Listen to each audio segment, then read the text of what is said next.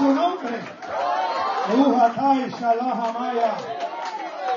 Mi alma te adora, Señor, en esta hora. Cada unos segundos deja que sea el Señor que se mueva en este lugar. Déjalo, déjalo, déjalo, déjalo, déjalo.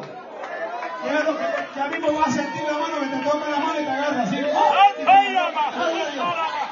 Ya mismo lo sientes, te va, a coger la mano ahí. Ahí está, ah, alaba, soja. Ahí tú estás. Y te va a decir, yo sé lo que está pasando tú. Yo sé cuál es tu aflicción, yo sé cuál es tu batalla. Gloria al Señor. ¿Cuántos adoran al Rey de Reyes, Señor de Señor? Siga adorando al hermano, no te preocupes, si vamos a seguir adelante. Gloria al Señor. A su nombre, gloria. A su nombre, gloria. Dios está levantando cargas en esta hora.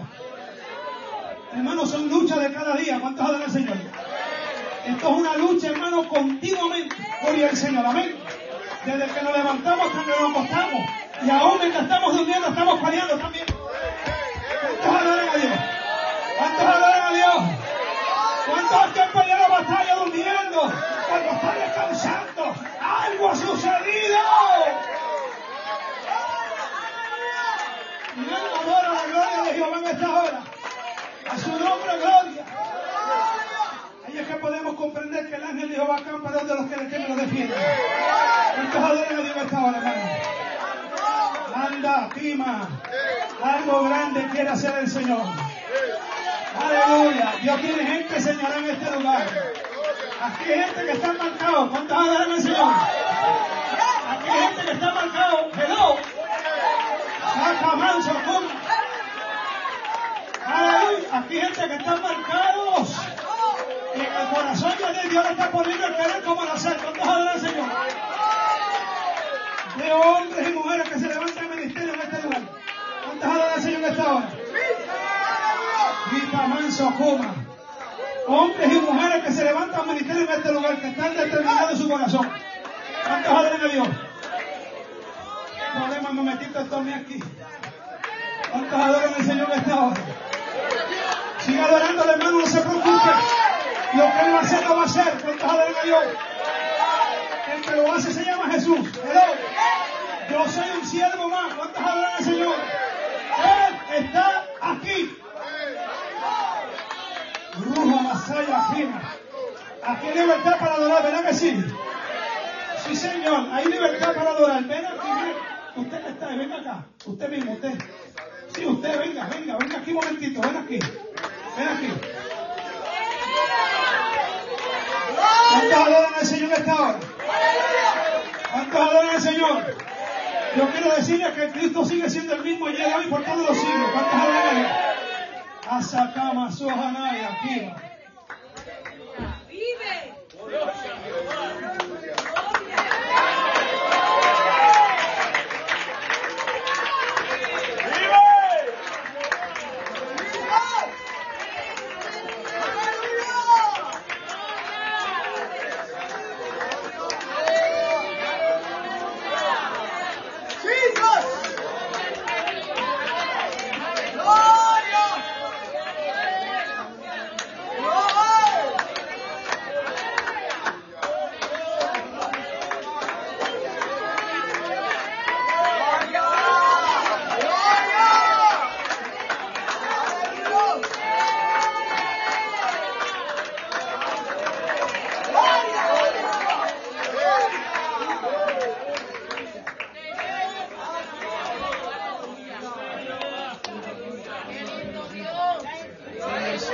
Adoren al Señor. A su nombre. Gloria a Dios. Se me están cayendo hasta los pantalones, hermano. Cuando no baja de peso. ¿Cuántos adoran al Señor? A su nombre. Hermano, se puede sentar un momento. Me da dos segundos. No se preocupe que yo no predico largo. Escuche bien. Yo lo más que predico son tres horas, pero hoy voy a predicar dos. No se preocupe. Yo lo que quiero ver la reacción del pueblo. Amén. Hay hermanos que me conocen que están aquí por muchos años. Amén. Eh, yo miro al pastor y me río. Yo estaba ahí, hermano, y me estaba riendo. ¿Cuántas adoran al Señor? Yo me reía y, y, y, no quería decir nada, pero tengo que Aleluya. Yo le dije, mira, el Señor me dio a mí hace tiempo, era Moisés. El Señor me dio a mí hace mucho tiempo, antes antes de que partiera nuestro pastor Felijón, me dijo el Señor estas palabras. Me dijo, dile a Moisés que los zapatos de su papá se los va a poner él. ¿Te lo dije o no te lo dije? Moisés se me echó a reír en la cara. Y me dijo, tú estás loco. Yo lo miré y dije, si Dios no habló, no se cumple, pero si Dios habló, se cumplirá. Y vengo a decirte en esta hora, si Dios te ha prometido, Dios cumplirá. No le pongas tiempo ni límite a Dios. Dios tiene un tiempo perfecto. ¿Cuántos adoran al Señor? Hermano querido, Dios no se equivoca. Cuando Dios llamó a Abraham, Abraham no sabía por dónde iba. Le dijo, sale tu tierra, tu parentela, la tierra que te mostraré. Y aquí hay gente que Dios está llamando, que se levanten al ministerio, a hacer lo que tienen que hacer. Y no me atrevo, Señor, y este y aquello. Mira, déjame decirte una cosa, cuando Dios te llama y te envía, Dios es responsable por ti. El propósito de la iglesia es hacer discípulos y predicar este evangelio en todo el mundo, hermano. Usted no está aquí por casualidad, está aquí con un propósito. ¿Cuántas adoran al Señor? Y me acuerdo esas palabras que le dije al pastor Moisés cuando eso, hace muchos años Moisés. Eso fue para los años, creo que como 89 por ahí, ¿no? O 90. Más o menos por ahí. Y cuando llegó el tiempo, Dios hizo lo que había dicho. ¿Cuántos adoran al Señor? Yo tengo muchos recuerdos hermosos de esta iglesia, hermano, no en este local, sino en el local donde estábamos primero. Una iglesia, hermano, que eso era siete días a la semana. Eso había ayuno, oración continuamente. ¿Cuántos adoran al Señor? Tuve experiencia en aquel lugar que nunca la he tenido en otro sitio. Allí aprendí a buscar a Dios en espíritu y en verdad. Escúchalo bien, allí había oración. Y sé que aquí también hay. Porque yo estuve aquí hace unos días atrás y me dio el Señor que la unción fluye del altar.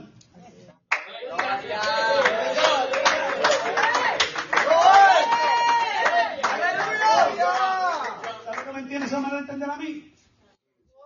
Que el que está en el altar fue ungido por Dios fue puesto por Dios. No está el Señor. Y el que muchos no lo quieren aceptar, ese es el problema de ellos. Pero cuando Dios escoge, Dios escoge. Cuando Dios pone, Dios pone. Cuando Dios pone, Dios respalda, Dios pelea por ellos. ¿Cuántos adoran al Señor? ¿Cuántos lo creen que Dios lo puso? Se meta así. No me mete en problemas a mi ahora. Ay, Señor, adora a Dios. A su nombre, gloria. Y allí, hermano, tenemos experiencias maravillosas. Quiero decirle, hermano, que los ojos del Señor están sobre su obra. ¿Cuántos adoran al Señor? Pasaron muchas cosas en aquel lugar, hermano. Dios me dio muchos mensajes, muchas palabras. Amén. Cosas que el Señor me dijo muchas veces y sucedieron en el momento. Nunca me olvido de aquella vez que el Señor me dijo, hay tres personas aquí. Tres personas en un servicio. Fue un domingo. Y me dijo, le voy a partir la pierna derecha a cada uno. Son tres. ¿Cuántos adoran al Señor? Y el mismo día se cumplió. Al frente de la iglesia. ¿Cuántos adoran a Dios? Porque cuando Dios llama, hermano, Dios respalda. Y con Dios no se puede jugar. ¿Cuántos adoran al Señor? ¿Cuántos entienden que con Dios no se puede jugar? O eres o no eres. O entra o no entra. Grita, manso, coma. ¿Cuántos adoran al Señor, hermano? Hermano, yo no vine aquí a regañarlo a usted, yo vine aquí a decirle algo. Escuche bien. Dios está en este lugar. Dios tiene planes en esta iglesia.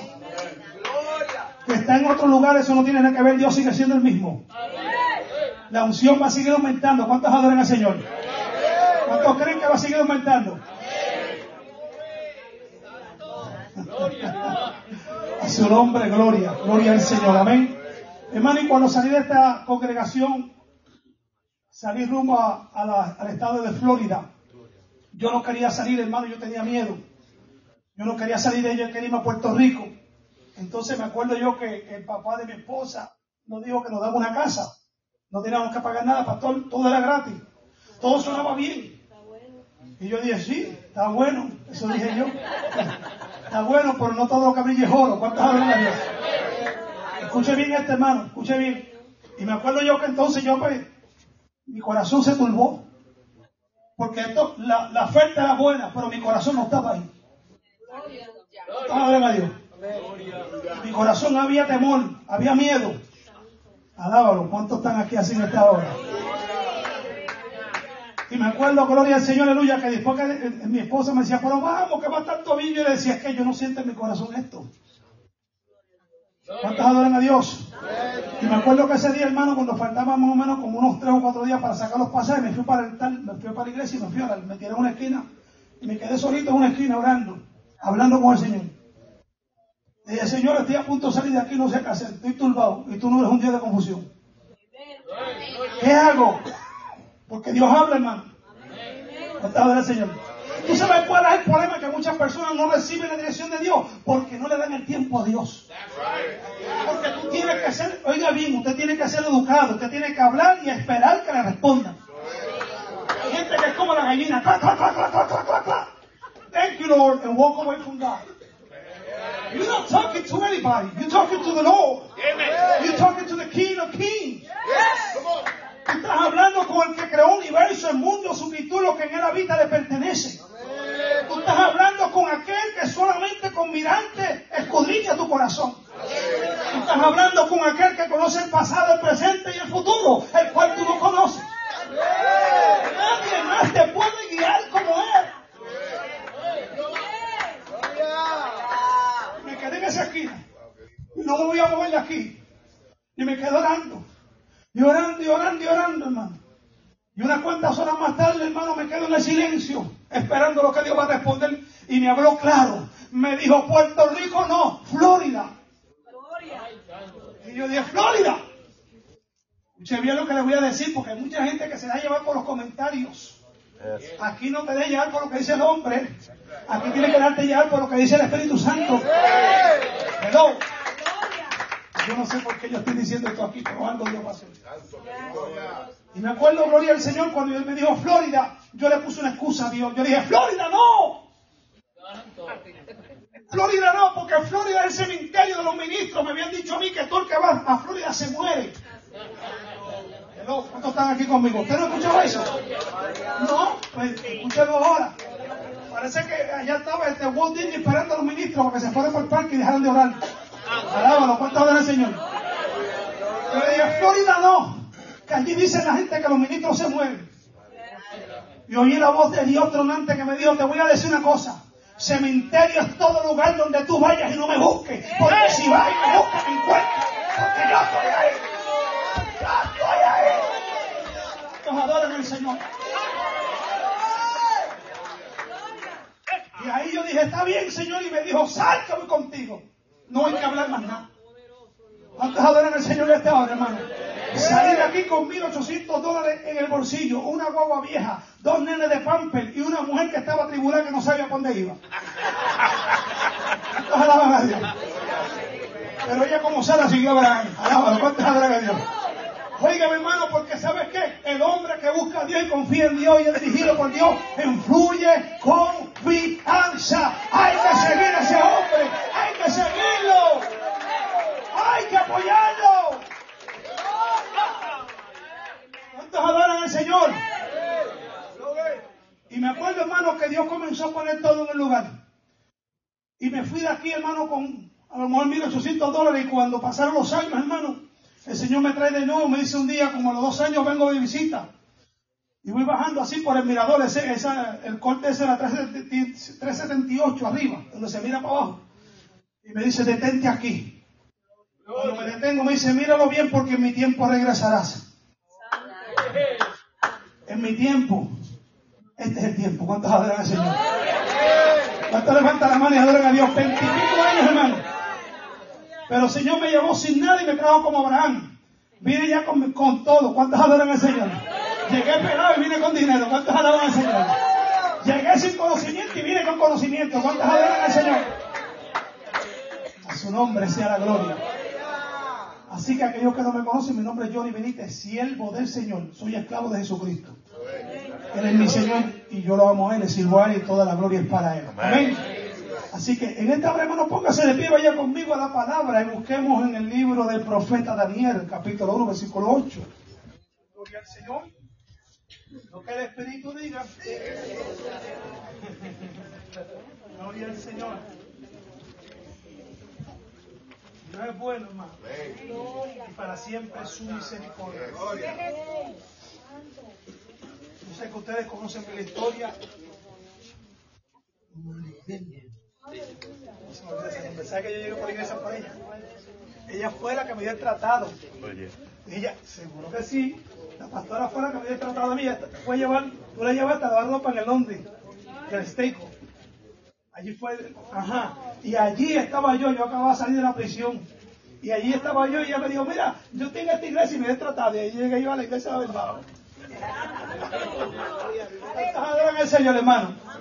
Daniel capítulo 1, versículo 8. ¿Cuántas adoran al Señor? Gloria.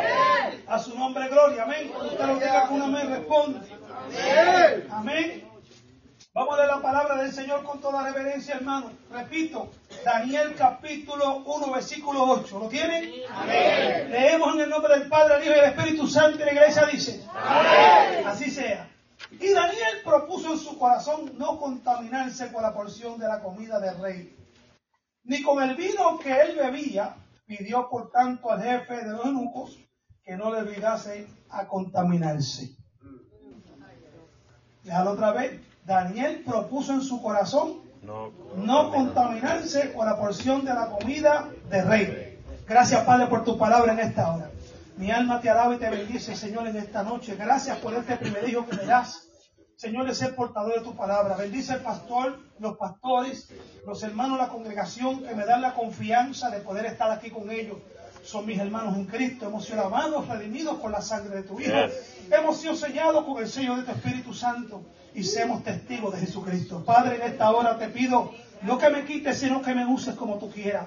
Señor, no permitas que yo diga palabras que tú no quieres que se diga en este lugar, pero mucho menos que retenga lo que tú quieres que se hable, Señor, en esta casa. Padre, yo te pido, Padre, que mientras tu palabra está siendo traída, predicada, tú ministres lo más profundo del corazón de acuerdo a la necesidad de cada alma que está en este lugar. Tú conoces los corazones, tú conoces las circunstancias y tú sabes, Señor, lo que ellos necesitan, Padre, y yo también. Bendice esta casa en el nombre de Jesús. Amén. Se puede sentar, hermano, no se preocupe, son más que dos horas hoy nada más. Daniel, usted conoce la historia, un joven, un joven que estaba en un lugar donde no quería estar, un joven, aleluya, gloria a Dios, que fue instruido en los caminos del Señor. Porque si usted sigue leyendo, dice que fueron el Dios de sus padres, quiere decir que sus padres lo instruyeron, lo enseñaron, le enseñaron la palabra, le enseñaron a conocer al único Dios verdadero. ¿Cuántas adoran al Señor? Y vemos entonces la vida de este joven Daniel, que era joven, fue llevado cautivo. Él no quería estar en aquel lugar, pero ni modo, estaba allí. Lo que me impresiona a mí de este muchacho es que él había propuesto en su corazón, antes de llegar a Babilonia, de no contaminarse. Daniel estaba bien enseñado y instruido. ¿Cuántos adoran al Señor? Aleluya. Y yo te digo a ti en esta noche, hermano querido, tú quieres vivir una vida victoriosa. Toma el libro que el Señor te ha dado. Escucha bien lo que te voy a decir en esta hora. Toma la palabra y comienza a escudriñarla y comienza a obedecerla y vivirás una vida en victoria. ¿Cuántos adoran al Señor? Es todo lo que tienes que hacer. ¿Por qué? Porque tú dices, por hay que ayunar. La palabra te dice que ayune. Tú dices, por que orar. La palabra te dice que ore. ¿Cuántos adoran al Señor? ¿Cuántos me están entendiendo lo que les quiero decir? La Biblia enseña y dice que este joven Daniel había propuesto en su corazón, se había determinado, aunque estaba cautivo, aunque estaba en un lugar que no era su tierra, Daniel amaba y servía a Dios con todo el corazón y con toda su mente y con toda su fuerza. Quiere decir entonces que Daniel dijo, aunque yo esté cautivo, aunque yo esté lejos de la tierra, yo voy a seguir sirviéndole a Dios como siempre le he servido, como mis padres me han instruido. Por eso, hermanos queridos, hacen falta ministros, hombres que estén consagrados y dedicados a Dios. Hombres que, aleluya, no estén haciendo chistes. Hombres que no estén rascando la oreja a la gente. Sino hombres que usen la espada del Espíritu Santo y penetren el corazón de los hombres para cambiar. Es la que corta todo aquello que no sirve. ¿Cuántos adoran al Señor? A su nombre, gloria. Y Daniel había propuesto en su corazón, hermano. ¿Y sabe lo que sucede, hermano querido? Ahí entonces nos damos de cuenta por qué podemos ahora entender que Dios le revela a Daniel las cosas grandes y ocultas que él no conocía. Porque su corazón estaba determinado de servirle a Dios y solamente a Dios. Hermanos queridos, cuando hablamos de corazón, lo primero que pensamos es el músculo que pompe la sangre. Literalmente sí, pero corazón es tu mente, tu espíritu. ¿Cuántos están conmigo en esta hora? A su nombre. Dice que él estaba determinado. Daniel estaba cautivo, estaba en aquel lugar, pero en su corazón estaba Dios, en su mente estaba Dios, en su espíritu estaba Dios, y él no iba a darle lugar a otra cosa que no fuera el Dios de sus padres. Cuando yo salí de aquí, hermano, para estar a la Florida, yo decía, tú ibas conmigo, Señor. Si tú conmigo, ¿quién contra mí? Cada vez que venía una situación difícil, yo me tiraba de rodillas. Tú me traíste a este lugar, Señor, ¿qué hago ahora? Alaba lo que Él está vivo.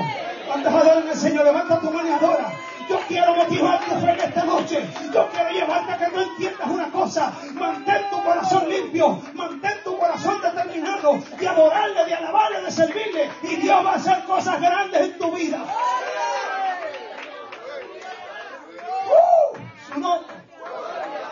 Mm. Y ahí está Daniel, hermano, no importando la circunstancia. El corazón de Daniel estaba fingido, estaba firme, estaba determinado de adorar solamente a Dios. Y no solamente Daniel, sino aquellos tres jóvenes hebreos que también estaban allí. Eran muchachos muy instruidos. ¿Y cómo sabemos eso? Porque cuando llega el momento, hermano, que los quieren llevar a adorar la estatua, ellos dijeron al rey, no tenemos que hablar contigo nada. Alaba lo que está aquí. Con el diablo no se habla nada. Con el diablo no se negocia. No hables con él porque te va a enredar. ¿Cuántos adoran a Dios? No lo oigas a él porque te va a decir solamente mentiras. ¿Cuántos adoran a Dios? No le prestes atención porque te vas a turbar. Alaba lo que él está vivo. Cristo vive, hermano. Y dice la palabra, gloria al Señor, aleluya, que Daniel se propuso en su corazón. Y dice que se había guardado para Dios. Eran dos cosas que él tenía, no contaminarse y mantenerse cerca y en contacto con el Rey de Reyes y Señor de Señores. Él entendía que si su corazón se dañaba, se apartaba de Dios. No sabemos eso, hermano, porque Salomón, el rey Salomón, después de llegar a viejo, su corazón se apartó de Dios y ya no era perfecto con Dios. Entiende ahora por qué la Biblia dice sobre toda cosa guardada, guarda tu corazón porque eres hermano la vida. ¿Sabes tú, aleluya, que tu mente, aleluya, es la torre de control? ¿Sabes tú que ahí es donde te ataca el enemigo? Alaba lo que está vivo. Por eso es que el Señor llama a ser discípulos y no solamente un creyente. Un creyente hoy cree, mañana no. Hoy te dice ven, gloria a Dios, y mañana arranca a coger. Pero un discípulo es aquel que ama, sigue, imita y respeta y obedece a su maestro y lo obedece en todas partes. Y aquí estamos viendo un ejemplo de la vida de este joven. Daniel estaba ahí, hermano. Ahí no estaba papi, no estaba mami. Ahí no había pastores, no había amigos, no había nadie. Solamente estaba él con Dios. Y los tres jóvenes hebreos que estaban con él. La palabra enseña, gloria a Dios, que comenzaron a acontecer cosas. Gloria a Dios que ningún hombre las podía revelar. Ni aun los brujos, astrólogos, los magos, nadie podía revelarlo. ¿Cuántas adoran a Dios? Pero en el reino había un hombre que tenía el Espíritu Santo del Dios Todopoderoso. En el reino había un hombre con un corazón determinado, un corazón firme, un corazón que adoraba, un corazón que servía y un corazón que solamente adoraba a Dios. Si hay un tiempo donde tenemos que estar firmes, es este tiempo que estamos. Hermanos queridos, estamos siendo bombardeados continuamente. La noticia. Especialmente la juventud. Jóvenes, el tiempo que estamos enfrentando ahora mismo no es fácil. Yo te voy a decir una cosa, tú te guardas para el Señor y te dicen que eres un ridículo, que tú no estás en nada. Mentira del diablo. Guárdate para el Señor porque Dios tiene propósito con tu vida.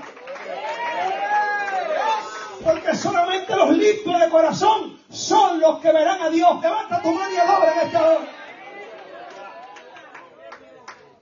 Y Daniel estaba determinado. Hermano, cuando usted está determinado, usted se afinca en algo firme, usted se para ahí y dice, de aquí no me muevo. Ni para atrás ni para adelante. Aquí me quedo. ¿Cuántos adoran al Señor? Y ahí estaba Daniel, hermano, firme en el Señor. Y le dijo, cuando el hombre viene para acá, que el hombre dice, pero sabe una cosa, es que si el rey se da de cuenta, dijo, espérate, espérate, danos unos días. solamente damos unos cuantos días nada más, prueba con nosotros, no nos dé nada, no queremos ni carne, no queremos nada. ¿Por qué? Porque usted sabe una cosa, que la costumbre pagana era que todo lo que ellos iban a comer se lo ofrecían a los que, a los ídolos, se lo presentaban y luego los dirían. Y eso era una ofensa a Dios. ¿Cuántos adoran al Señor? Mire, el corazón de estos jóvenes estaba tan determinado en el Señor que cuando llega un momento que le dicen todo aquel que no se postre, todo aquel que no adore, va a ser echado en el, en el horno de fuego. ¿Y saben lo que ellos dijeron al rey? Le dijeron, oye rey, lo que te vamos a decir. No vamos a hablar contigo de este asunto. El Dios que nosotros le servimos nos va a librar de tu mano. Óyelo bien. Y si no nos libra, sepa tú, oh rey, que el estatua que tú has levantado no la vamos a adorar. Porque solamente a Dios servimos y solamente a Él serviremos. Y ante Él solamente nos postraremos. Y usted dirá, pero ¿por qué eran así? Porque la Biblia dice, y no te harás imágenes de ninguna cosa, ni te postrarás, ni le adorarás. Porque yo soy Jehová fuerte y celoso, dice el Señor usted en su corazón guardar la palabra, Dios lo va a guardar a usted. Pero ¿cómo eso? Porque Él ama los que guardan su palabra. Guardar su palabra no es tenerla solo bajo el brazo, hermano. Es tenerla en tu corazón para no pecar contra Dios. ¿Quiere que le diga cuál es el problema que estamos teniendo estos tiempo, hermano? que muchos creyentes están practicando el pecado en la mente y no se están dando ni cuenta. El enemigo le está sacando los dulces, se los está robando. ¿Cuántos adoran a Dios? ¿Cuántos adoran a Dios? Hello. No solamente jóvenes, hay esposos, hay ministros que ahora mismo están apagados como un cabo de vela. Se les fue la unción, se fue el poder, perdieron la visión, perdieron el camino porque su corazón se ha apartado de Dios.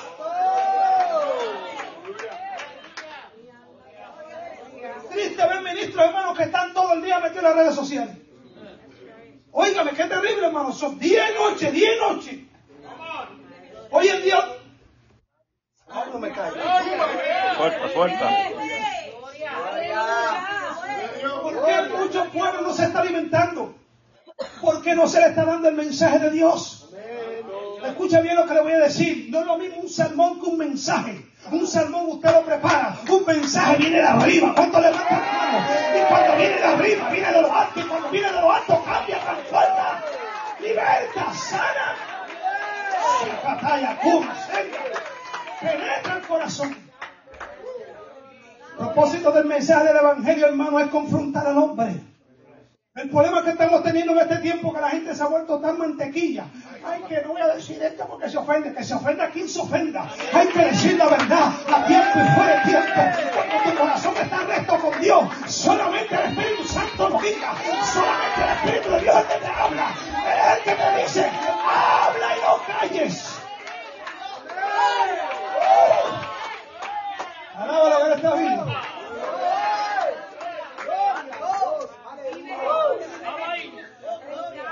¿Sabe cuántas personas, hermano, aleluya? Aunque han hecho la cucharita dentro de la iglesia, el Señor les salva la vida. Porque por la revelación del Espíritu Santo le hizo una palabra y dice, no te metas en tal lugar. ¿Cuántos adoran a Dios? No te metas ahí. ¿Te acuerdas hermano Héctor? el hermano está de la cura terrible. A veces le decía el Señor, Espíritu Santo le hablaba, papá, dile esto a fulano. Díceselo, solamente díceselo. Y ahí venía. ¿Cuántos adoran al Señor?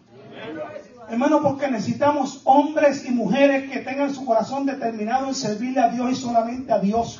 Que no desvíen la mirada. El corazón es peligroso, hermano, porque tú puedes pensar una cosa hoy, mañana viene algo nuevo. Y cuando viene a ver, te desvías del propósito, te desvías del camino. Y cuando vienes a darte de cuenta, ya no estás en el camino angosto, estás en el camino ancho. Y todavía, ay, pero ta, ta, ta, ta, y estás perdido y no lo sabes. Porque la caída viene, es un proceso lento pero seguro. A muchos le pasa como el sapo. El sapo tiene el cuero duro. y usted lo tira en una agua que está tibia y ella se acomoda ahí. Entonces usted lo que hace es que usted le va dando temperatura poquito a poco. Y como él tiene la piel tan dura, hello, como son tan incrédulos, hello, alaba, ¿cuántas Señor?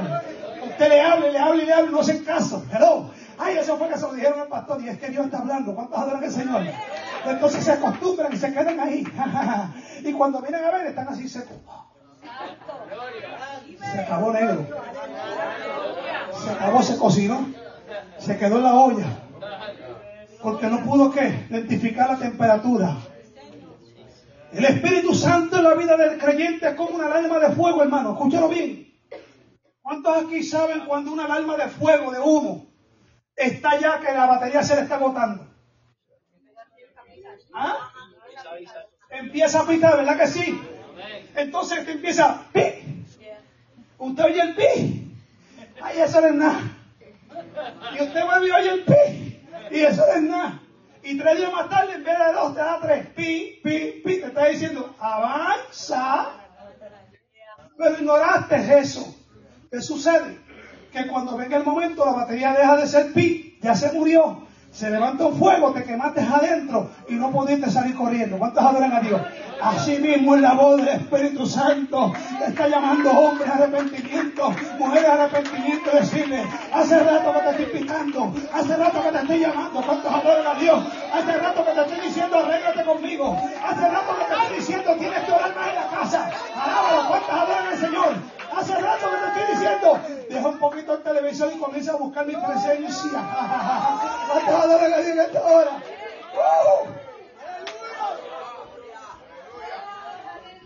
Ya no está yendo el pi. Ya no oye ni ji. Porque se va acostumbrando a la temperatura y se agrada. Daniel estaba en Babilonia. Daniel nunca se acomodó a lo que allí estaba.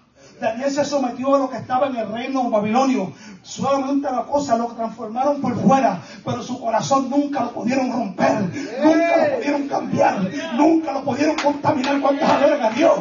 Por eso entonces cuando empiezan a suceder cosas, había un hombre que se había guardado para Dios. Había un hombre que tenía la verdad. Había un hombre que estaba conectado en el reino porque su corazón estaba conectado con Dios.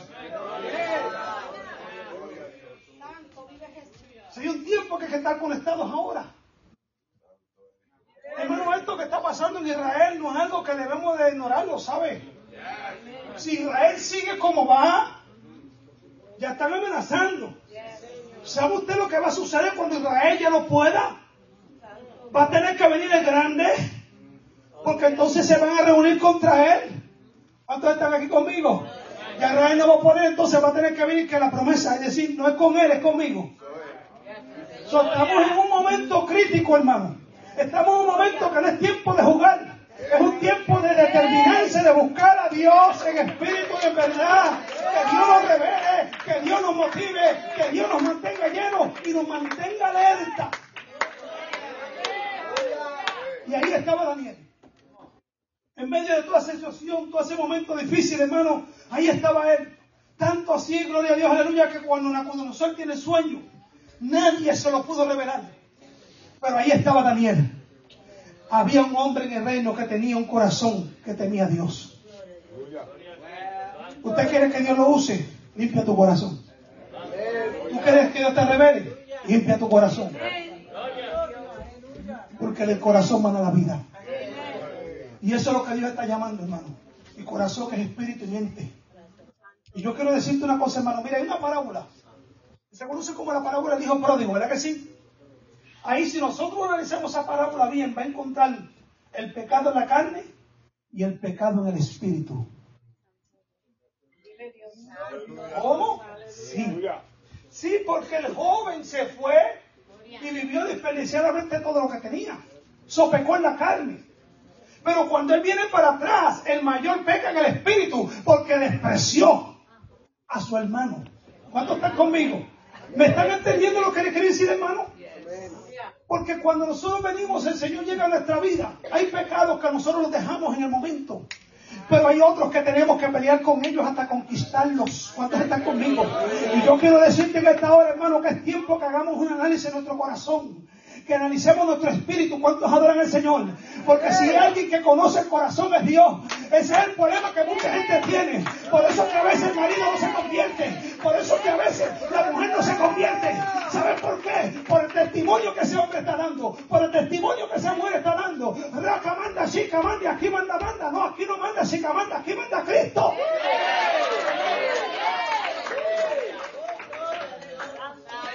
Se lo va a llevar el diablo, se convierte. ¿Cómo se lo va a llevar el diablo por tu culpa? Porque tienes un corazón arrepentido. Porque lo único que sabe es juzgarlo y señalarlo y condenarlo. Porque todavía el don del Espíritu Santo no se está manifestando en tu vida porque tu corazón no está recto con Dios. Porque uno, especialmente la base de todo, el don, escuche bien, del fruto del Espíritu es el carácter de Cristo en la vida del hombre. ¿Y quiere que te diga cuál es primero? El amor. Es la base que lo sustenta todo.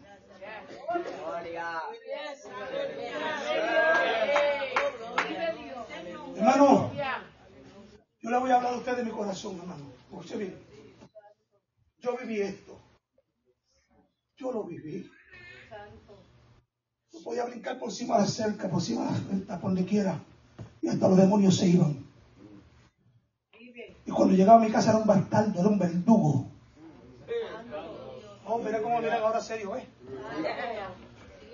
Dice la palabra que el que confiesa su pecado y se aparta alcanzará misericordia, pero el que lo encubre no prosperará. Y yo determiné apartarme, yo determiné confesarlo para alcanzar misericordia. ¿Cuántos están conmigo en esta hora? Alaba la gloria a Dios, porque la Biblia dice que el que se humilla será ensalzado y el que se ensalza será humillado. ¿Y el diablo cuándo te va a convertir?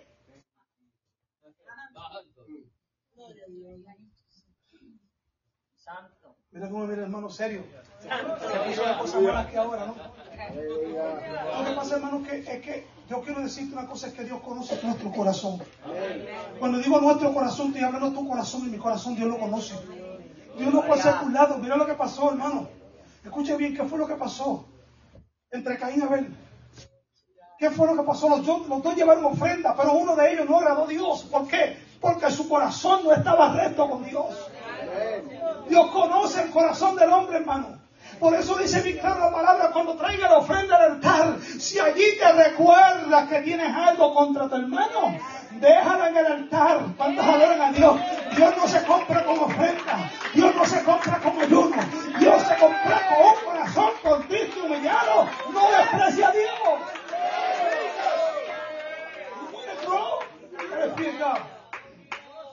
If you don't feel God, you're not going nowhere. Right. He knows who love him. Come on. He knows your heart. He knows what you're thinking. Yeah. He knows what you're going to say before you say it. He already knows what's in your tongue. Yes. Dios te bendiga, hermano. Más malo que el diablo. Santo Dios. Me voy para cielo. Me voy con. Ay, a mí no me gusta la camiseta que tiene el pastor ni los zapatitos tampoco. Pasó. Me voy para el cielo. Me voy con él. Pero es que el pecado en el espíritu. El espíritu contaminado. Porque lo que domina tu espíritu se vuelve parte de tu personalidad. Si eres orgulloso, te vas a ver que eres orgulloso. Porque hoy se saca. Seguimos a. Yo no vine aquí a agradarte aquí. Yo vine a decirte algo. ¿Cuántos adoran a Dios? Aleluya. Yo vine a hablarte algo para que te alinees. Yo vine a hablarte algo para que despiertes. Yo vine a hablarte algo para que Dios te llene del poder del Espíritu Santo y te use para la gloria de su nombre. Yo te vine a hablar de algo para cuando tú te paras al frente, el diablo no te pueda sosudar, el diablo no te pueda señalar, y tú le digas al diablo, te vas en el nombre de Jesús. ¿Cuántos adoran a Dios esta hora? Se tiene que ir. Es un hombre y una mujer que vive lo que está predicando. Es un hombre y una mujer que vive en obediencia a la palabra. Que no tiene de qué avergonzarse, que usa bien la palabra de verdad. Según el Timoteo 15. ¿Cuántas adoran al Señor? Yo estoy sudando aquí. Su nombre es gloria. Mire, hermano, esto me recuerda un día, hermano. Perdonen que use algo personal, pero una vez voy al Líbano, Pensilvania, a predicar. Mientras estoy ministrando, hermano, de momento se levanta una mujer. Empieza a manifestarse un espíritu de brujería en ella. Yo me quedo mirando y el Señor me dice, no te muevas. Sigue predicando que te quiere distraer. Entonces había un hermanito en la iglesia, que supuestamente era el evangelista de la iglesia. Entonces el hermanito vino y se puso, "En el nombre de Jesús, pa". Ella cayó al suelo, se volvió a levantar. La segunda vez volvió otra vez ella con lo mismo, y, en el ella cayó de nuevo. Cuando fue la tercera vez, ella le cogió la mano así en el aire y dijo, si me toca de nuevo, te mato aquí. Y él le dijo, mira, pues Jesús, Dios, tú no tienes autoridad por ser ese hombre. Tú eres un abusador con tu esposa. Hello, aplauso a Cristo. ¿Cuánto es un aplauso con Dios? Eh, Tú eres un abusador con tu esposa. Tú hablas malo. Y coges prestado y no pagas. ¿Cuántos adoran a Dios esta? Sí, sí, sí, sí. ¿Cuántos adoran a Dios? Y allí, hermano, quedó en vergüenza. Hermano, y cuando yo vi eso, hermano, yo comencé a temblar también. ¿Cuántos adoran a Dios?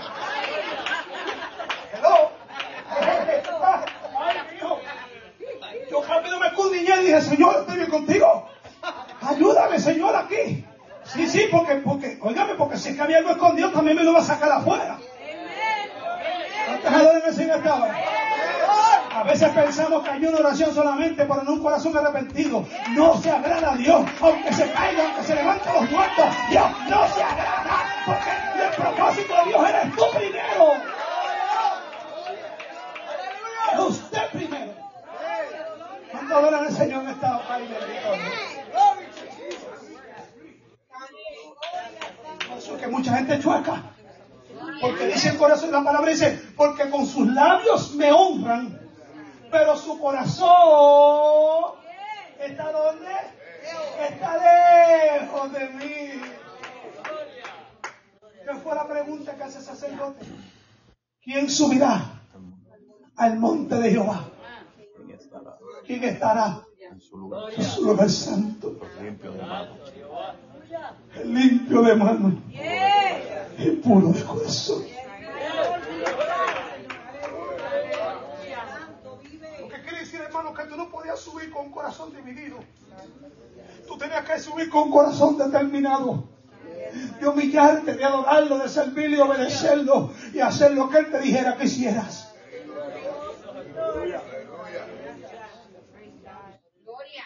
Tu relación es perfecta con Dios, todo cae en su lugar. Lo que sucede es que hay muchas personas que tienen una relación incorrecta con Dios, piensan que Dios es un muñeco.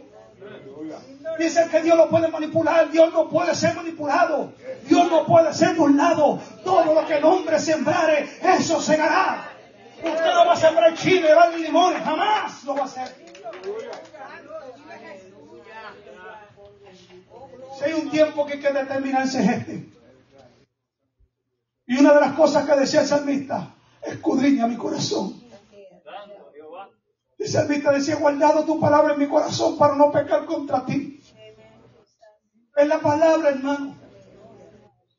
Ministros, que sé que hay ministros aquí que Dios está llamando, hombres para el ministerio le está llamando. Cuando leas la Biblia, no la leas como ministro, léela como siervo.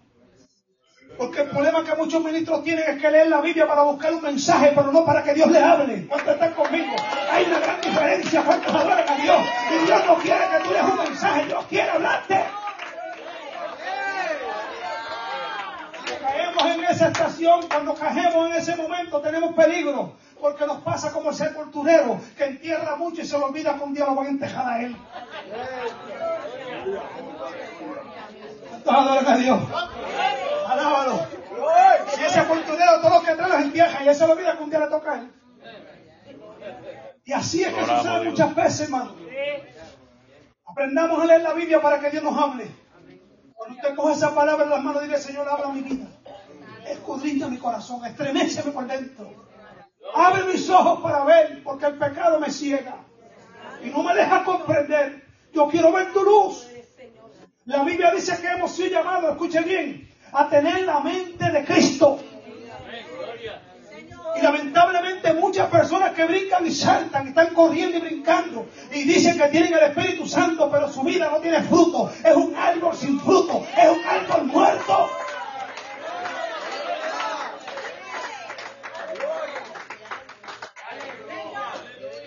¿Qué dijo Cristo? Y todo pámpano vino de fruto lo quitará. Pero todo pámpano que dé fruto, lo que limpiará para que dé más fruto. ¿Sabes cuál es el fruto? ¿Ah? Ser semejantes a Jesucristo.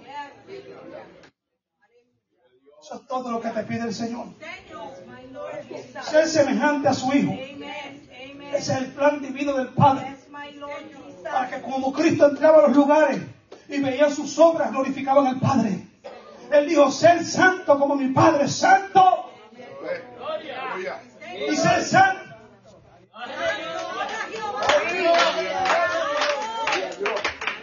¿Qué entendemos por santidad? ¿Qué entendemos por santidad? Un montón de reglas que nos pone a temblar para que tengamos miedo. Dios no quiere que usted le tenga miedo. Dios quiere que usted se acerque confiadamente con tus problemas, con tus aflicciones, con tus luchas. Dios lo que quiere es que le seamos sinceros, que le seamos bien. Es cuando Dios mira tu corazón y dice, mira, te voy a decir una cosa. ¿Sabes por qué te metí en esta prueba? Porque hay algo que tú tienes que ver que está metido en tu corazón y tú no lo quieres ver.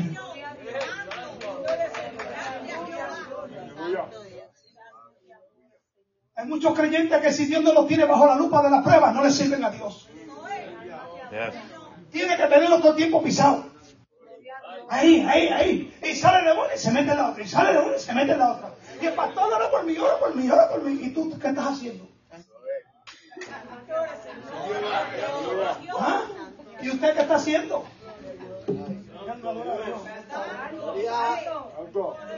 Su nombre sea la gloria. hermano? Dios conoce el corazón de cada uno de nosotros, hermano. Yo cuando le digo, hermano, yo conozco al pastor por muchos años, gloria a Dios, tengo la confianza. Sé que aquí hay libertad para predicarle el mensaje, hermano. No solamente ahora que está hermano Moisés como pastor, porque cuando estaba nuestro pastor Feliz Juan también era así, hermano, había libertad. Gloria sea Señor. Había, hermano, mire, hermano, yo vi cosas que. Allí fue bautizado yo. ¿Te acuerdas cuando metieron el tanque a mí? Ahí metieron el tanque, sí, ahí metieron el tanque allí, porque mire, escúcheme lo que le voy a decir. Mira cómo Dios opera. Yo estaba preso. Cristo llegó a mi vida. Allí me convertí, acepté a Cristo. Allí el Señor me bautizó con el Espíritu Santo. Escuche bien, pero no iba a bautizar las aguas. Y me dijo, me cogió el pastor, me dijo, ¿tú eres bautizado las aguas? Y dije, no, ¿tú estás predicando? Y yo dije, pues seguro. Y me dijo, no, hay que meterte el tanque rápido. Y me acuerdo, hermano, nunca se me olvida. El día que me bautizaron, hermano, me acuerdo yo que él, cuando me bajó para abajo, hermano, fue el Señor que me, me arrebató. Me arrebató de la mano del pastor y me llevó hasta el fondo del tanque y empecé con un tornillo a dar vuelta y subí para arriba y bajó para abajo otra vez y dije, me voy a matar aquí de a Dios. Salí con una experiencia maravillosa, hermano. Pero después de la experiencia de bautismo, escuche bien, ¿por qué? Porque bautismo es simbolismo. Es simbolismo, escuche bien, ¿de qué? De la muerte, sepultura y resurrección con Cristo. ¿Cuántos adoran a Dios? cuando había subido, que estaba diciéndole al mundo, resucité con Cristo, el diablo me dio más duro que nunca. Alaba que él está vivo. Ahí es que te está velando. A ver si verdaderamente tú vas a obedecer o vas a obedecer al Señor. Y vemos la vida de Daniel, hermano. Daniel, un hombre manso, temeroso, apartado del mal. Allí viene el rey Nacodonosor, tiene un sueño loco de eso. Allá no encuentra a nadie. Y viene y dice entonces, llaman a, Daniel. Daniel viene y dice, ¿sabes qué? Tranquilo, yo te voy a dar el sueño, te voy a dar la interpretación y te voy a decir lo que es. Y después mira si, mira si Daniel tiene misericordia. Ay, Señor, que fuera para tus enemigos, no para ti. No, dímelo. No te apures, yo te lo voy a decir. Y le contó todito todo de cómo estaba. ¿Por qué? Porque Daniel tenía el corazón disponible y dispuesto adorar únicamente y solamente a Dios. Tú puedes amar a tu esposa, tú puedes amar a tus hijos, pero no los puedes amar más que Dios. Y Dios sabe todo eso, hermano. Dios conoce nuestro corazón. Y cuando viene el asunto de rey, te digo, esto es lo que va a pasar. Y no solamente eso, hermano, si usted sigue analizando la palabra del Señor, nos encontramos en, otro, en otra ocasión, en la fiesta de Balsasar. Cuando Balsasar Oiga bien, se vuelve loco y comienza a hacer una fiesta. Y borracho toma y dice, vaya y busca los vasos del templo de Jehová y tráigalos para acá que vamos a disfrutar aquí todo el mundo. Allí estaban bebiendo borracho y todo y de momento apareció una mano. ¿Cuánto alaban la gloria de Dios? La mano de Jehová en la pared empezó a escribir. Hello. Y allí se turbaron todos. Todos se confundieron. Todos se volvieron brutos. Nadie sabía ni lo que estaba diciendo allí, ni los brujos, ni astrólogos, ni, ni los santeros. Nadie sabía nada. ¿Cuántos adoran a Dios? Y entre ellos el rey se volvió loco y dijo, alguien que me diga esto. No había nadie. Pero había un hombre con un corazón íntegro. Se llamaba Daniel. Y vino una mujer y le dijo, mira, hay un hombre en tu reino. hay un hombre que se llama fulano de tal, que tu bien, que tu papá lo trajo y le habló y le dio todo lo que iba a acontecer y todo salió a la luz. Llámalo porque él te va a decir exactamente lo que tú necesitas. ¿Cuántas adoran a Dios? ¿Cuántas adoran al Señor esta hora? Lo que quiero decir que en este tiempo hacen falta hombres y mujeres que tengan palabra de Dios. Hay mucha gente que está seca, hay mucha gente que está afligida, hay mucha gente que está perdida y están en las iglesias buscando palabras y lo que encuentran es migaja. No hay pan, no hay poder, no hay unción, no hay presencia. ¿Cuántos adoran al Señor? Aleluya. Y la gente está cansada, tienen hambre, quieren oír a alguien que diga la verdad de Dios. Eso es que Dios demanda a la iglesia. Conságrate. Busca mi rostro. Si te consagras para mí, serás como mi boca. ¿Cuántos adoran al Señor? Y eso es lo que está llamando el Señor, hermano. Hombres y mujeres, hermano, porque no hay excepción de personas para Dios. Usted dirá, pero a veces, a veces yo a las hermanitas, las ancianitas, en la iglesia y dice, ya yo no sirvo para nada. ¿Cómo que tú no sirves para nada? Muchachos, tú eres una joya y no lo sabes. Lo que pasa es que no estás orando y buscando dirección de Dios, porque si estuvieras orando y buscando dirección de Dios, en vez de estar chismeando, ella de cuenta que serviría para mucho. ¿Quiere que te diga más o menos para qué serviría? Escucha bien. ¿Cuántos matrimonios jóvenes están en batalla en este tiempo? Mujeres con experiencia en sus vidas matrimoniales. Con esas mujeres jóvenes, agárrense ahí y háblenle enséñale, instruyalan para que sean buenas esposas, para que hagan matrimonios buenos, para que hagan matrimonios llenos de amor, unidos, una iglesia unida, un matrimonio enamorado, una iglesia enamorada. ¿Cuánto levanta la mano y adoran a Dios? Tú tienes mucho para dar, lo que pasa es que no te valoriza.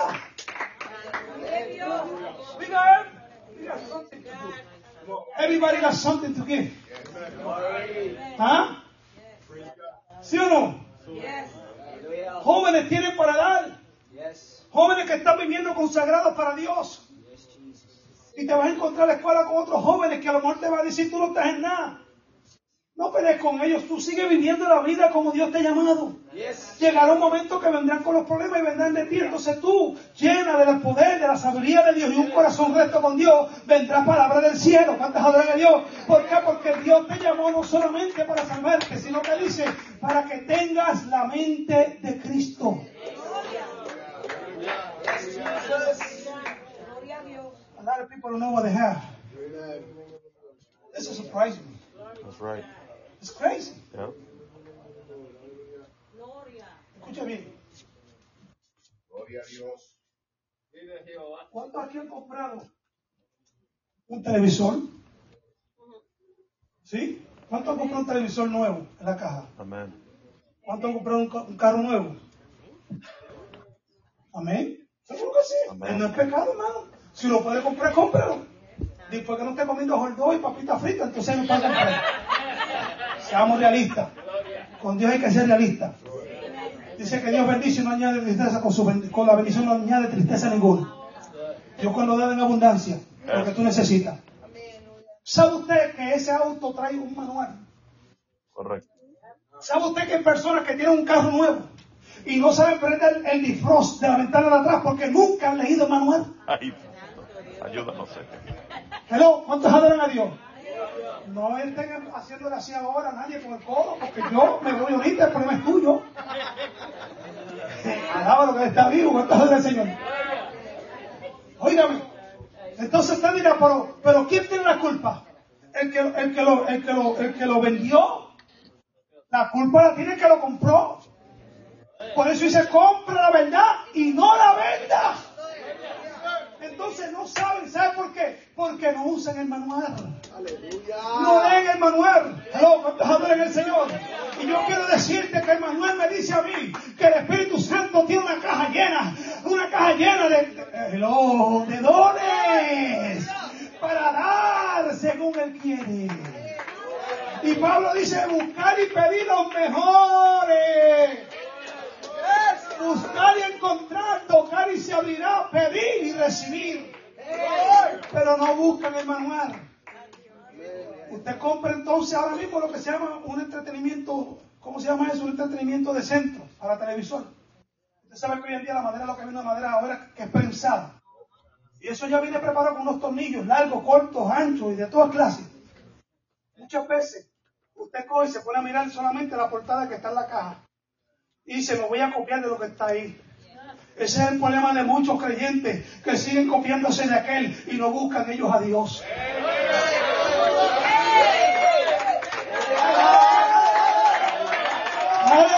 Levanta tu mano y adora si puede en esta hora.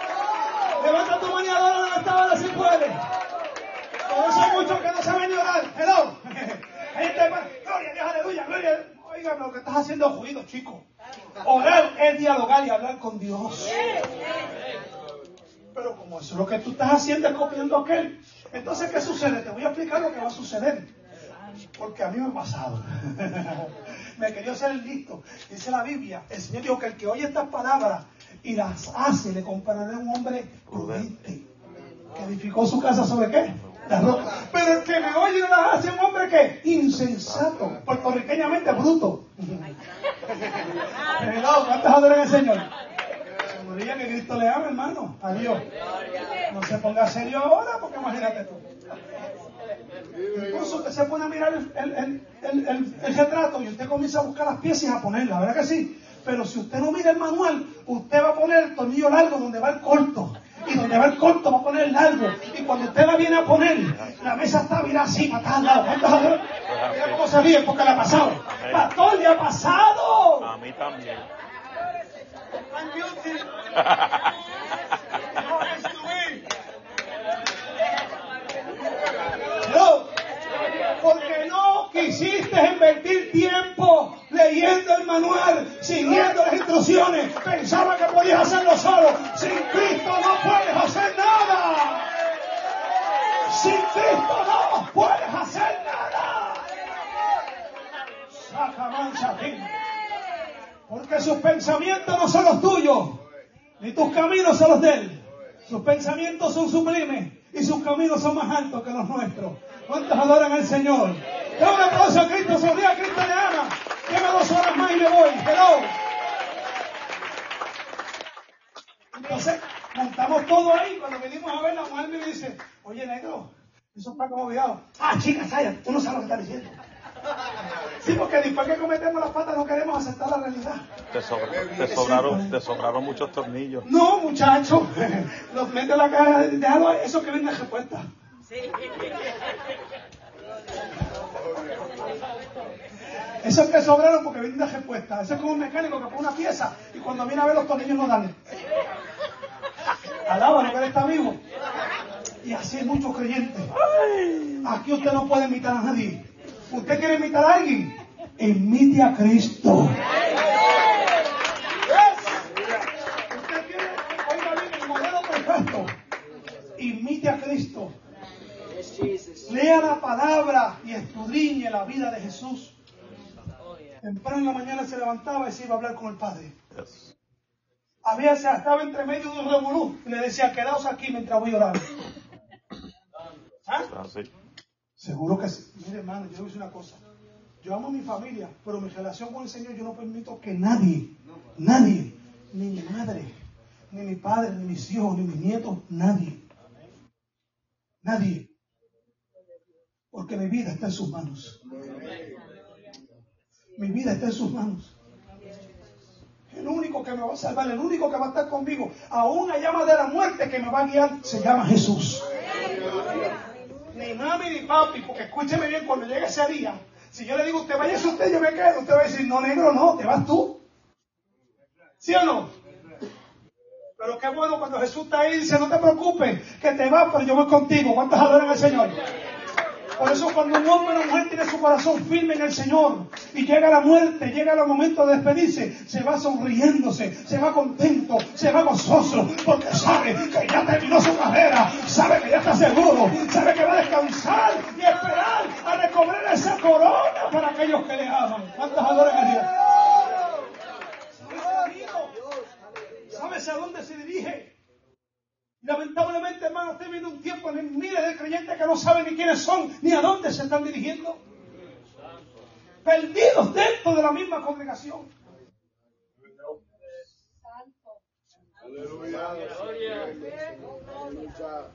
Usted dirá, pero ¿cómo que perdidos? Perdidos entre la congregación.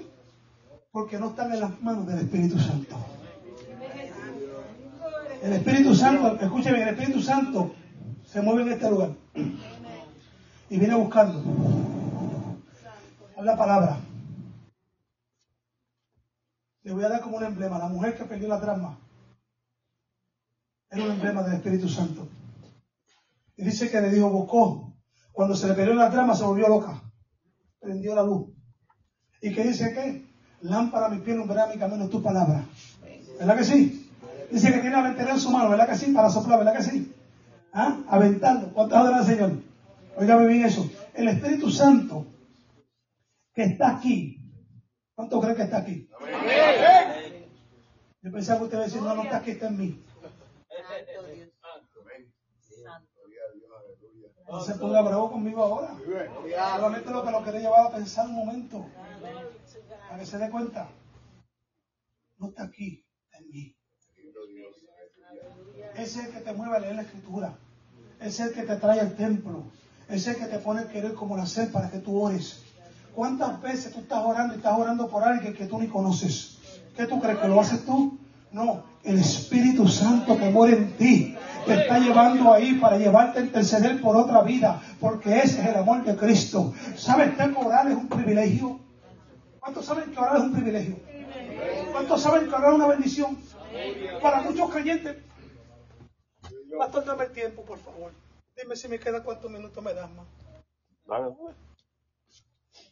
Mire, le voy a explicar una cosa. Cuando nosotros hacemos como Daniel, que esperamos el tiempo para buscar a Dios y oramos, Daniel era un hombre de oración, continuamente. Por eso cuando llega el momento que en el capítulo 6 lo llevan al estado de los leones, él no se quedó durmiendo, él se quedó orando. Él dijo, no, yo no he hecho nada malo, yo voy a seguir orando. Y allí vemos la gloria de Dios como Dios se manifiesta. Cuando usted determina orar por alguien, Dios lo mira a usted con gran estima. Usted va a preguntar por qué. Porque el tiempo es vida. Y cuando tú das tiempo, tú estás dando vida para que otro se salve. Levanta la mano y adora a Dios de esta hora. Te estoy llevando para que tú veas lo que es orar. Y cómo Dios prospera y bendice a aquellos que oran y buscan a Dios. Cuando usted determina orar y clamar y gemir por una persona, hermano, yo estoy aquí por la oración de una mujer que no era nada mío, y estuvo dos años orando por mí. Dos años. Moisés, dos años, pastor. Cuando me llevaron para darme el tiro que me dieron por aquí y me salió acá atrás para matarme, ella estaba orando por mí. Y Dios no permitió que me quedara allí, hermano. Llegué a ese lugar, salí del cuerpo, tuve una experiencia terrible, de ahí me levanté lleno de ira, buscando al hombre para matarlo. Ella siguió orando por mí. Y a los dos años me llevó el Señor a la cárcel. Y en la cárcel se reveló Cristo. ¿Cuántos llaman al Señor esta hora? Moisés, pastor, diez años más tarde me la encontré en una convención en Miami. Se me quedó mirando y me dijo, ¿tú eres el muchacho que vive en Filadelfia? Le digo, sí, yo soy. Pero tú eres aquel que iban a matar, ¿qué? Sí, yo soy. ¿De verdad? Le digo, sí. Yo soy la respuesta de tu oración, la confirmación de tu fe. Ese soy yo. ¿Cuántos levantan la mano y adoran al Señor? ¿Eh? Ella oró con fe creyendo. Y hoy en día, para la gloria del Señor, soy ministro del Señor. Quiero decirte, hermano, la oración es poderosa. Pero tiene que haber un corazón contrito, humillado. Tiene que haber un corazón limpio para que Dios te pueda ministrar, para que Dios te pueda hablar. Recuérdate bien, dice que está buscando adoradores que la adoren en espíritu. En espíritu. Porque tales adoradores necesarios que le adoren. Y te dije entonces que corazón significa mente, espíritu. Cuando tu mente, tu corazón está limpio, tú puedes adorar a Dios. Tú puedes escuchar a Dios. El Espíritu Santo está buscando personas aquí para hablarles doblemente. La gente cree que esto es una falencia, que esto es aquí un chiste. No, mi hermano, no. El Espíritu Santo habla. Yo te lo pruebo por la Biblia. Él habla. Y todavía sigue hablando. ¿Cuántos adoran al Señor? ¿Cuántos aquí han tenido experiencias con Él? ¿Cuántos han tenido experiencia, hermano? ¿Ah? Le puedo hablar por la palabra. Le puedo hablar audiblemente. Hasta los sueños se te Dios y te habla. ¿Cuántos adoran al Señor esta hora, hermano? Mi alma adora el nombre del Señor. Y una de las cosas que el apóstol Pablo le habla la carta de los Efesios dice, renovaos en el espíritu de nuestra mente. ¿Con qué tú renuevas el espíritu de la mente?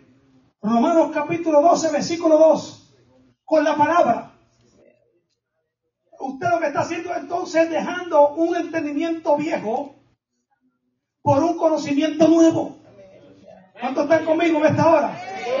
Por eso dice, de modo que si alguno está en Cristo, nueva criatura es, las cosas viejas pasaron, es aquí, todas son hechas nuevas. Entras en un proceso de restauración, entras en un proceso de santificación que significa separación. Y comienza a bregar contigo, con el yo. ¿Cuántos adoran a Dios en esta hora? Porque el Señor lo que quiere es que tú llegues un día a decir lo que dijo el apóstol Pablo en Gálatas 2.20. Con Cristo estoy justamente crucificado, mas ya no vivo yo, vive Cristo en mí. Y lo que ahora vivo en la fe, lo vivo en el Hijo de Dios, el cual me amó y se entregó a sí mismo por mí. Mientras usted no tenga esto claro, entonces Cristo todavía no ha resucitado en usted. Si tu mirada no está puesta donde tiene que estar, es porque tú has resucitado Cristo en tu vida. Todavía es el yo que está viviendo. Yo hago, yo digo, yo pienso, yo determino. No es así, mi hermano. No soy yo, es Él.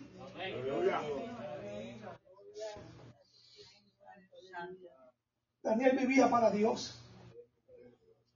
Lo amaba con todo el corazón. Y allí Dios le dijo a Daniel todo lo que iba a acontecer. Tanto así que fue Daniel el que escribió el acontecimiento de lo que iba a pasar con el pueblo de Israel. Porque usted cree, hermano, que, cuando, cuando en, Mateo capítulo 24 Jesús menciona y diga el que lea a Daniel, ¿por qué habla con eso? Está hablando con Israel. Porque Israel no acepta el Nuevo, el Nuevo Testamento. Pero acepta a Daniel. ¿Cuántos están conmigo? So, Daniel, en otras palabras, Apocalipsis del Antiguo Testamento es Daniel, que se enlaza con Apocalipsis. Era un hombre íntegro, un hombre guardado, un hombre que tenía el corazón, hermano. Y yo quiero decirte algo. Cuando usted ve la vida de David, digo, me buscará un hombre que camine de acuerdo al corazón de Jehová. Ahora póngase a pensar en algo. Para que el hombre pueda caminar de acuerdo al corazón de Jehová. ¿Qué le dijo usted que es el corazón? El corazón es que mente, espíritu, corazón, ¿verdad que sí? Por eso entonces, cuando entonces David es ungido, el espíritu de Jehová vino sobre David. Vino el corazón de Dios sobre David para que conociera el corazón de Dios. Porque nadie conoce lo que está en el corazón de Dios, sino solamente el Espíritu Santo de Dios. Aleluya. Levanta tu mano y adora al Señor. Y eso es lo que el Señor quiere que tú entiendas. Que te prepares para iluminarte, para ser lleno del poder del Espíritu Santo. Pero no puedes vivir para ti, tienes que vivir Él en ti. Tu mente tiene que ser renovada. La mente de tu espíritu tiene que ser renovada. ¿Por qué, hermano? Porque hay un contraste, una batalla, una lucha entre la carne y el espíritu. Y cuando usted mira bien lo que significa carne y espíritu, no es este cuerpo, hermano. Es el estilo de vida. La vida que usted ha vivido antes de conocer la verdad. Ahora usted conoce la verdad y la verdad te hizo que libre. Pero eres verdaderamente libre. En tu mente todavía hay batallas. En tu mente hay lugares que todavía necesitan ser fortalecidos. Levanta tu mano y adora a Dios si puedes conmigo. Sea sincero usted mismo con usted. No me tiene que decir nada a mí. Nada.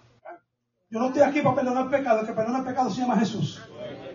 No me lo diga a mí porque se lo puede decir a otro. Pero se lo dice a Cristo. Cristo no se lo dice a nadie. Amén. A Cristo le ama. Y porque gente pasa frente Javi. "Uh", no, no, no. Se comprometa conmigo, comprométase con Él. Porque Él lo sabe todo y no se lo dice a nadie.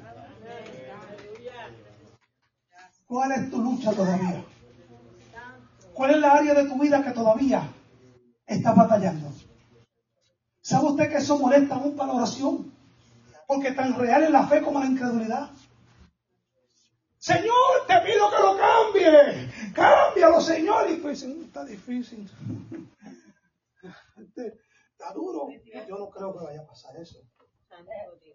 Está que claudicando entre dos pensamientos.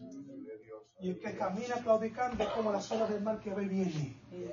Está arrastrado de dos direcciones opuestas. ¿Voy o no voy? ¿Sigo o no sigo? Dios está llamando a personas a ponerse de acuerdo en el corazón, a determinarse a buscarlo en espíritu y verdad, esperando antes que llegue ese día. Porque muchos están esperando que suene la trompeta. Pero yo le pregunto a usted, si Él lo llama a usted antes, ¿estaremos preparados? ¿O tendremos que ir a pedir perdón a vecinos, fulanos, solantejos de todo el mundo? Porque todavía no estoy preparado. Pero yo voy a la iglesia todos los días. Pues yo tengo la Biblia conmigo.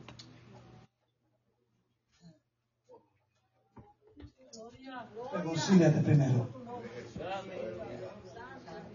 Y después acepto tu ofrenda. Imagínese, siendo eso por la ofrenda, que es algo material. Imagínese por el corazón, que es algo tan íntimo.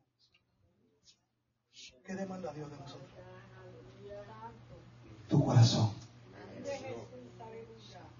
Ese es el problema porque muchas personas no tienen una oración eficaz.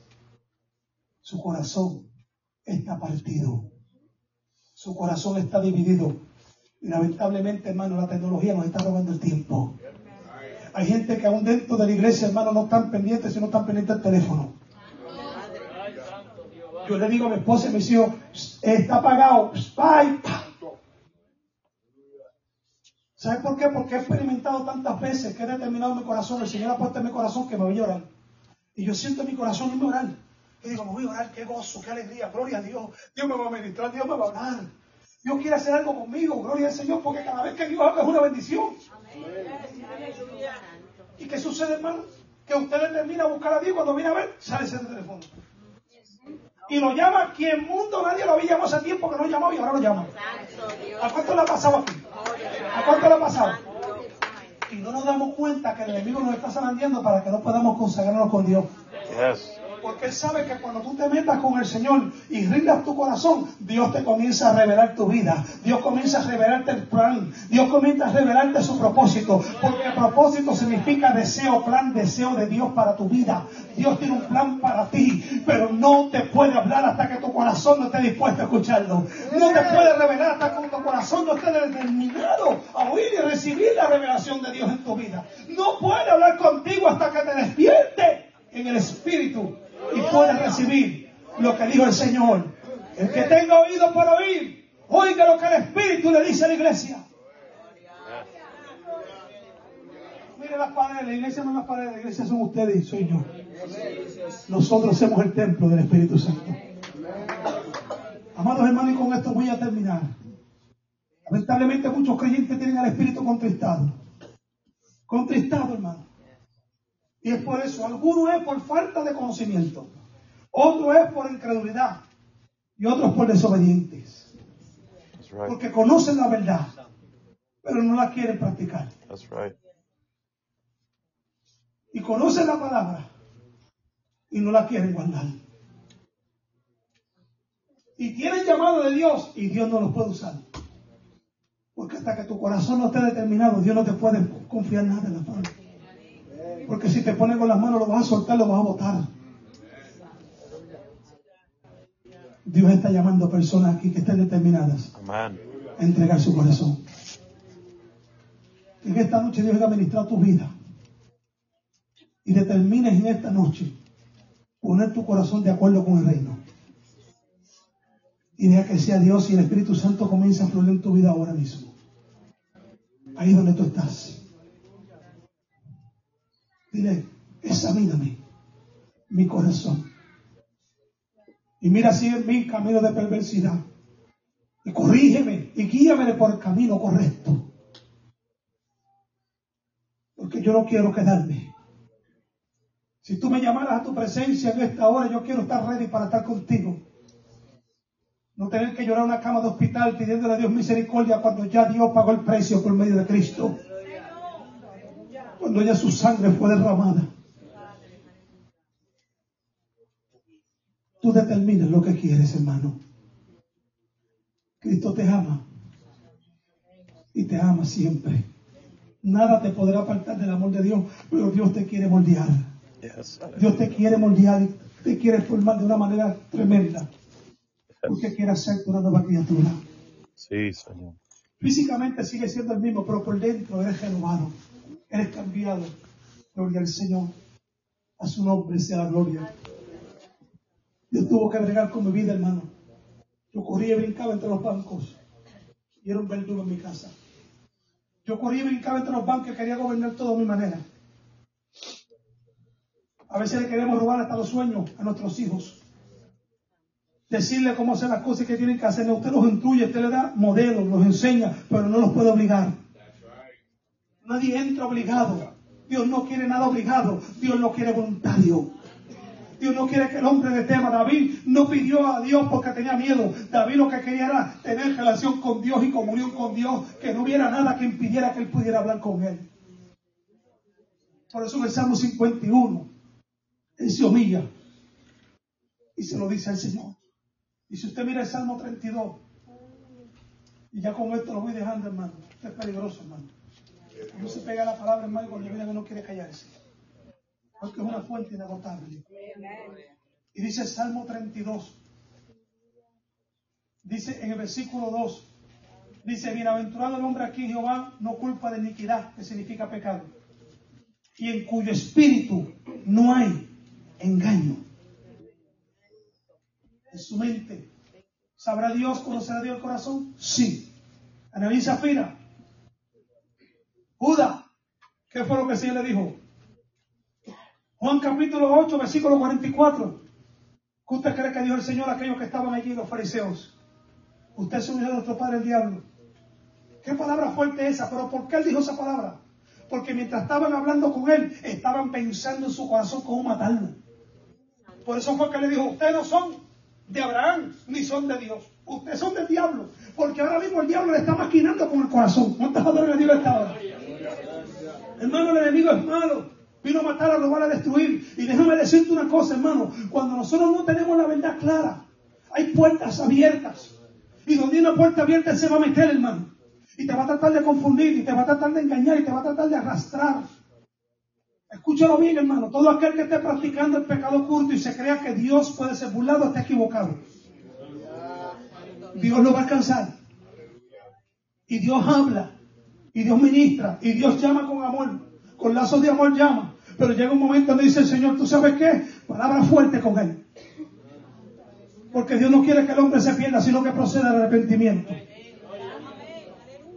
¿Cuánto le pongo un aplauso al Señor en esta hora, hermano? Espero que Dios haya hablado su vida, hermano. Estoy seguro que Dios ha tocado su vida. El Espíritu Santo está tocando su corazón ahora mismo. Porque el propósito es que la palabra te confronte para que usted se mire tal y como es y yo me vea tal y como soy. Porque Dios no puede ser burlado, mi hermano. Podemos brincar y saltar y cantar todos los coros que quiera. Pero si tu corazón no está recto con Dios, tenemos un problema grande. ¿Sabes por qué?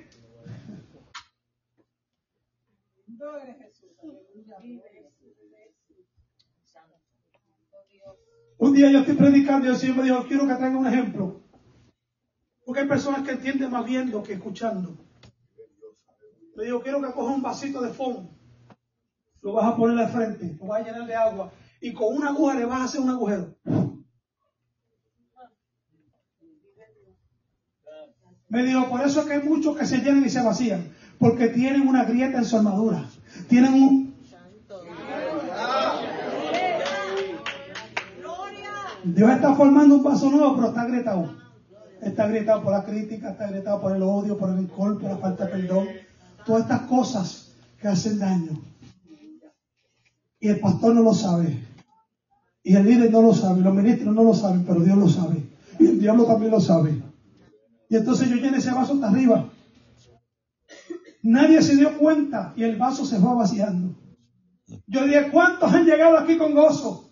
Se van para casa y el gozo se le va a los zapatos. ¿Y qué vas a hacer ahora? Pues sigo viniendo, sigo buscando. Sí, pero tienes que buscar dónde está el problema. ¿Cuántos están aquí en esta hora? Tenemos que analizar dónde está el problema. ¿Dónde está el problema? Hay que resolverlo. El problema en esta noche es el corazón. Y es lo que Dios quiere. I want your heart to be pure. I want your heart to be like mine. I want your heart to shine. Porque te llamé a ser luz y no tiniebla. Te llamé a que sea la sal de la tierra. Y la sal lo que hace es que preserva de corrupción. Por eso que Daniel estaba allí, el que estaban todos los brujos, Daniel seguía siendo el mismo hombre. Daniel no cambiaba, Daniel alumbraba, Daniel profetizaba, Daniel hablaba todo lo que Dios le decía que dijera. La iglesia está llamada a ser la luz del mundo y la sal de la tierra. Su nombre. Usted inclina su rostro un momento, por favor. Yo no voy a